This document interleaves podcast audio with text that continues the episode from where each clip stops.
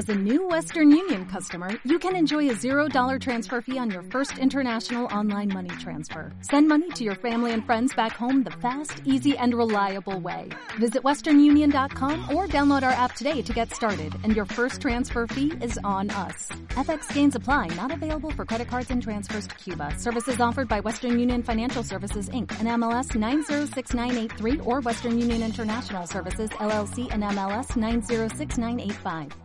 Las 12 y 43 minutos de la mañana, que llega, que llega.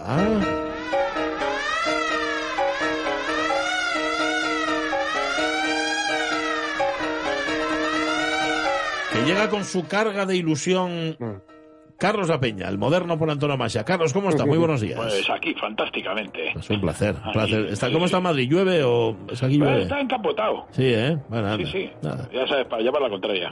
Sí, generalmente. Así sois. Bueno, eh, Modernos otros tiempos, cuarto capítulo dedicado al hombre que en el siglo XIX, recordemos, revolucionó el espectáculo. Primero lo hizo en Estados Unidos y luego ya puesto, pues lo hizo todo el mundo. El visionario que juntó todas las formas de entretenimiento que había en su tiempo y las ofreció al público perfectamente empaquetadas para su deleite. Hablamos, claro está, de Phineas Taylor Barnum, el príncipe de los farsantes, nuestro Fullas favorito. Sí, vamos, un tipo verdaderamente imaginativo que vio que el arte más noble es hacer felices a los demás, Sí, que era lo que él decía. Y a eso dedicó su vida sin aceptar las limitaciones a las que le hubiera abocado el tener que atenerse a la verdad, a la maldita verdad.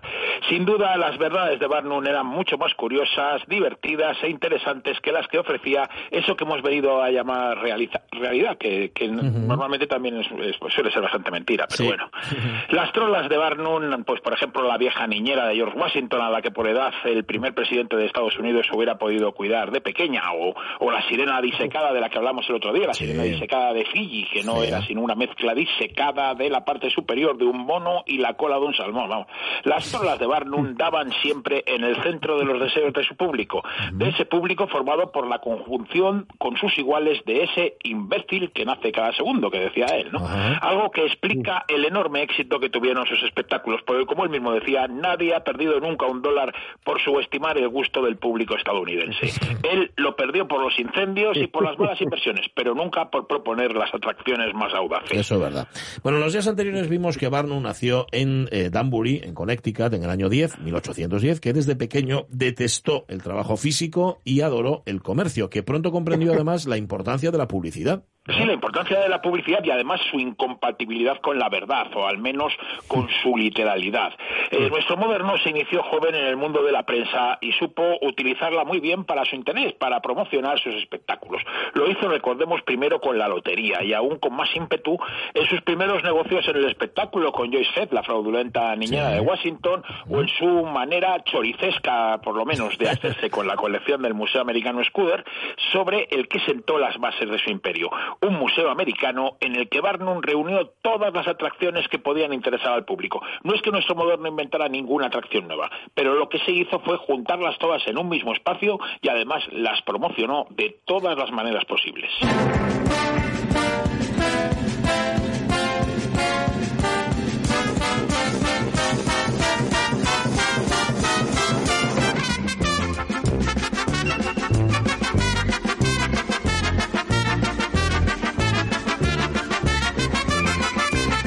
Parece ser que no es la primera vez que la historia de Barnum inspira espectáculos como esta saga radiofónica de Carlos La Peña. No es la primera la de Carlos La Peña, sino que te ha inspirado, bueno, películas, novelas, canciones e incluso un musical ganador de varios premios Tony, este Barnum del que escuchamos la obertura.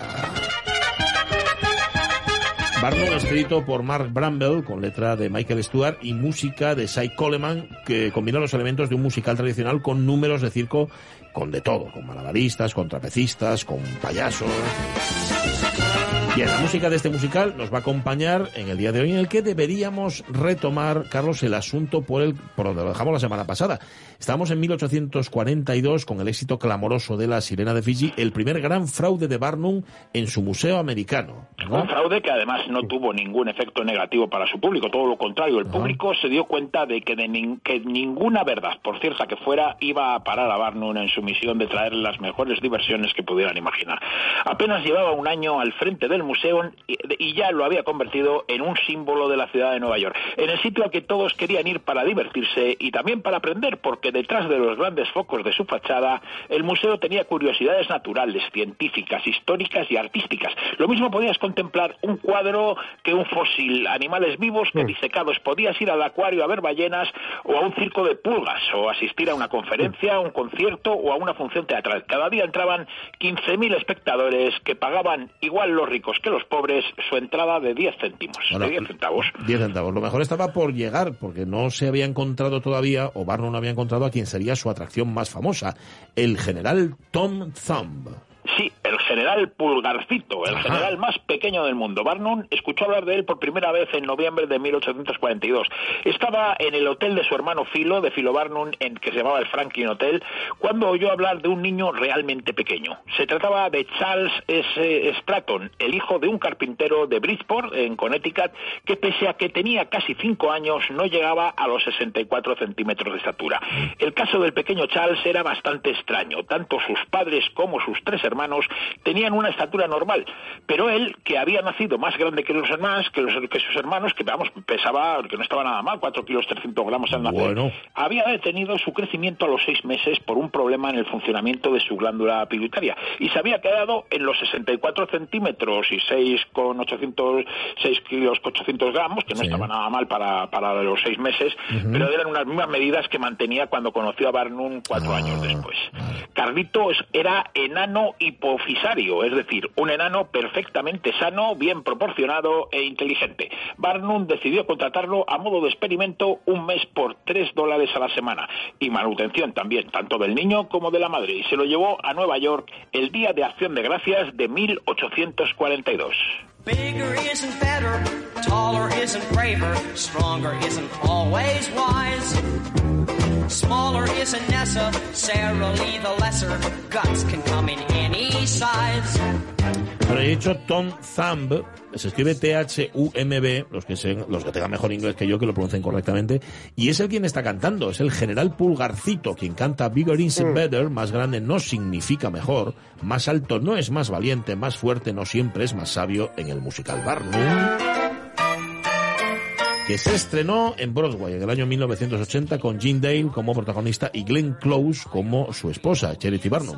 Se mantuvo un cartel dos años, 854 representaciones en el St. James Theatre, pero bueno, esto es reciente, esto es del 80. Volvamos con el pequeño Charles Stratton, que decías llegó a Nueva York el Día de Acción de Gracias, ¿no? Sí, sí, como no podía ser de otra forma, pues Barnum adornó la historia del pequeño. Lo primero que hizo fue cambiarle de nombre, de edad y de nacionalidad. Ahora se trataba del general Tom Thumb, el general Pulgarcito, porque Tom Thumb es en inglés el nombre del protagonista del cuento de Pulgarcito, por eso le llamo Tom eh, Pulgarcito, ¿no? Y también tenía ya no cinco años, sino que tenía once años, así pues, parecía todavía más bajito.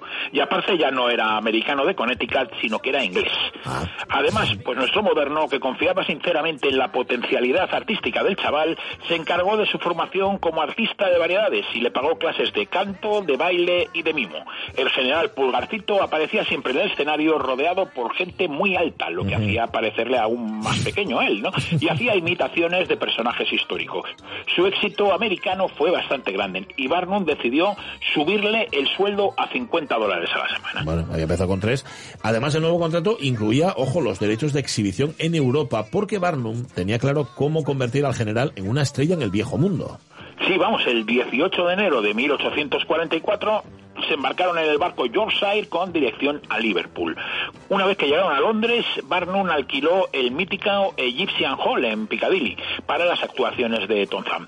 Pretendía convertir su presencia en un acontecimiento social y entonces para ello invitó a las principales, a las familias más notables, más notables de Londres a fiestas privadas para que conocieran personalmente al general más pequeño del mundo. El objetivo de nuestro moderno es que el pequeño Charles conquistara a la baronesa Rothschild, la mejor amiga de la la reina Victoria y a través de ella abrir las puertas del Palacio de Buckingham. El plan salió como estaba previsto y Tom Thumb fue invitado a Palacio por la reina. Naturalmente, Barnum empleó la invitación como una bomba publicitaria. No dijo a nadie que la función de ese día sería suspendida, pero cuando los espectadores llegaron a las puertas del Egyptian Hall, se encontraron con un cartel que ponía Esta noche cerrado. El general Tom Thumb se encuentra en Buckingham Palace por orden de su graciosa majestad.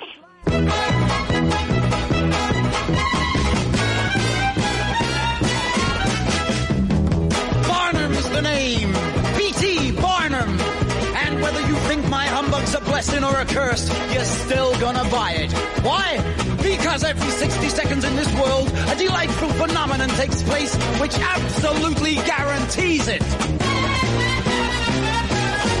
There is a sucker born every minute. Ahí está. Cada minuto nace un tonto. Dice a Zuckerberg every minute. Eso lo canta Gene Dale. Bueno, la letra dice eso. Cada minuto nace un tonto.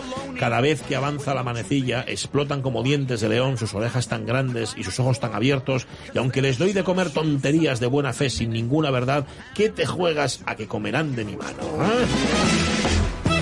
El musical de Barnum también triunfó en 1981 en el West End londinense con más de 650 representaciones. Pero ahora lo que nos interesa, Carlos, es la reacción del público de Londres, no ante el musical, sino ante Tom Thumb. Sí, no, si el espectáculo funcionaba ya antes de que la Bueno. reina le hiciera casito, pues no te puedes imaginar el triunfo que de, de Tom Thumb que tuvo en la City después de que anunciaran el, el- el que había triunfado con la reina, ¿no? El Egyptian Hall se llenaba cada noche y los beneficios ascendían ni más ni menos que a 500 dólares diarios. Además, la reina, pues no contenta con la primera invitación, le invitó a la pequeña estrella a otras dos veces a Palacio. A Palacio. Bueno. En una de ellas, además, le regaló un carruaje hecho a su medida, que además iba tirado por dos ponis y que también tenía un enano pe- pe- pe- que, Cochero. conductor Ajá, ajá. del carruaje. Bien, Tom ¿eh? Se desplazaba por Londres con su mini carroza y todavía había así más gente haciendo cola en el Egyptian Hall después de verlos.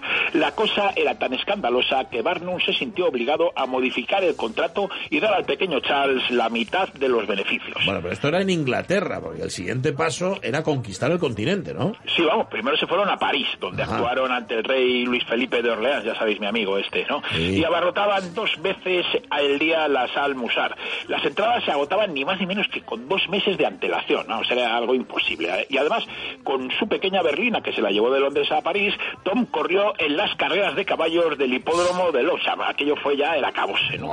Luego se fue a Bélgica y en Bélgica también arrasó.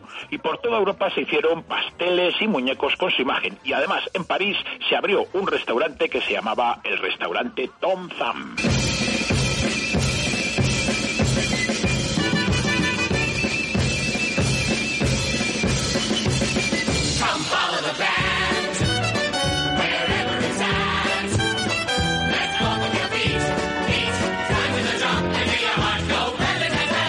Follow the Band, venga, sigue la banda, es tal vez el número más conocido del musical Barnum, que acordaos, tuvo su versión española dirigida y protagonizada por Emilio Aragón en 1984. Bueno, apoteósico triunfo europeo, Tom Thumb y Barnum vuelven a Nueva York en febrero del año 1847. Sí, además, pues la primera estancia que tuvieron fue volver a- al Museo Americano de Barnum, donde estuvieron actuando un mes. Y eh, vamos, Thumb batió todos los récords de asistencia de público, fue algo brutal, ¿no? Pero después ya decidieron iniciar una gira por todos los Estados Unidos que les lleva prácticamente un año y que les lleva a actuar también hasta en la propia Casa Blanca, ¿no? La gira concluye en mayo de 1848 y Barnum retorna otra vez con su familia, que una vez más le dice, joder, tío, ya te vale que, que nos ha vuelto a dejar aquí abandonadas, ¿no? Con tanta gira, ¿no? Porque, porque Charity y las niñas, que eran tres, bueno, una de ellas ya incluso se había muerto, eran dos, eh, se- eh, estaban solas, ¿no? Y entonces él se estableció en su nuevo hogar en Iranistán, en Bridgeport, el pueblo de Stratton, que va a ser su próximo centro de operaciones. Tom Thumb, por su parte, se compró una casa amueblada a su altura, un yate de recreo, una yeguada de puras sangres y redujo el ritmo de sus actuaciones. Además, por entonces se había producido un hecho preocupante para su negocio.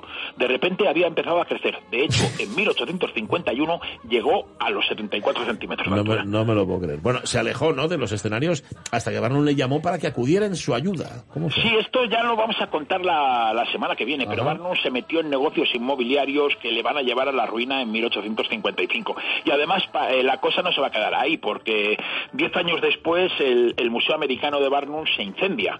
Se incendia y queda totalmente destruido. Es en esos momentos en los que, que Tom Tam, que era desde luego mucho más cuidadoso con los dineros que su empresario, va a acudir a su rescate. Y no solo Tom Tam, sino también todos sus compañeros. Vamos. Pero Tom Tam, de hecho, en una actuación en el Museo de Barnum en 1862, eh, que era precisamente el año en el que se había hecho masón y había alcanzado ya los 89 centímetros de altura, Tom Thumb se enamoró de otra bella enana que trabajaba para Barnum, Lavinia Warren, con la que se casó. Hay que destacar que su madre se opuso a la boda porque pensaba que era una nueva estrategia publicitaria de Barnum, pero No. bueno, pero al final resultó No, que no, no. que estaban enamorados y se pudieron casar. A la ceremonia, además de los 2.000 invitados, acudió una multitud de curiosos y el propio presidente Abraham Lincoln le recibió en la Casa Blanca. La pareja vivió rodeada de lujos hasta 1883, cuando consiguieron escapar por los pelos de un incendio en un hotel de Milwaukee en el que murieron 71 personas. Tras la tragedia, Tom cayó en una depresión y el 5 de julio de 1883 murió de un infarto de miocardio. Tenía 45 años, pesaba 32 kilos y medía ya un metro y dos, y dos centímetros. Al funeral, organizado por Barnum, claro está, acudieron más de 20.000 personas. Pensando que el origen de la frase poner un circo y que te crezcan los enanos tiene mucho que ver con lo que le pasó a Barnum. Yo, de hecho, incluso me pregunto si no vendrá de ahí. Fíjate el origen de esta frase. Bueno, No, te extrañe. no, no, seguramente. Bueno, eh, hablaremos de Barnum más la semana que viene. Historia apasionante esta que nos estás contando. Gracias, Carlos La Peña. Gracias, gracias, gracias. Un abrazo fuerte. Cuídate. Gracias a vosotros y un abrazo muy fuerte. Adiós, adiós, adiós, adiós. Parade. No los explotaba, ¿eh? Mucho cuidado. De hecho, cuando Barnum los necesitaba, volvían a prestarle ayuda. Qué cosas, ¿eh? Bueno, eso lo contará Carlos La Peña la semana que viene. Nosotros volvemos mañana. A partir de las 10 aquí estaremos, abriremos las varias pistas del circo este que tenemos aquí, que ya sabéis, podéis ver actuando a la gran Sonia Avellaneda, al no menos grande Jorge Alonso, a José Rodríguez y a Pachi Poncela. Ahora el tren de RPA, antes las noticias. Adiós.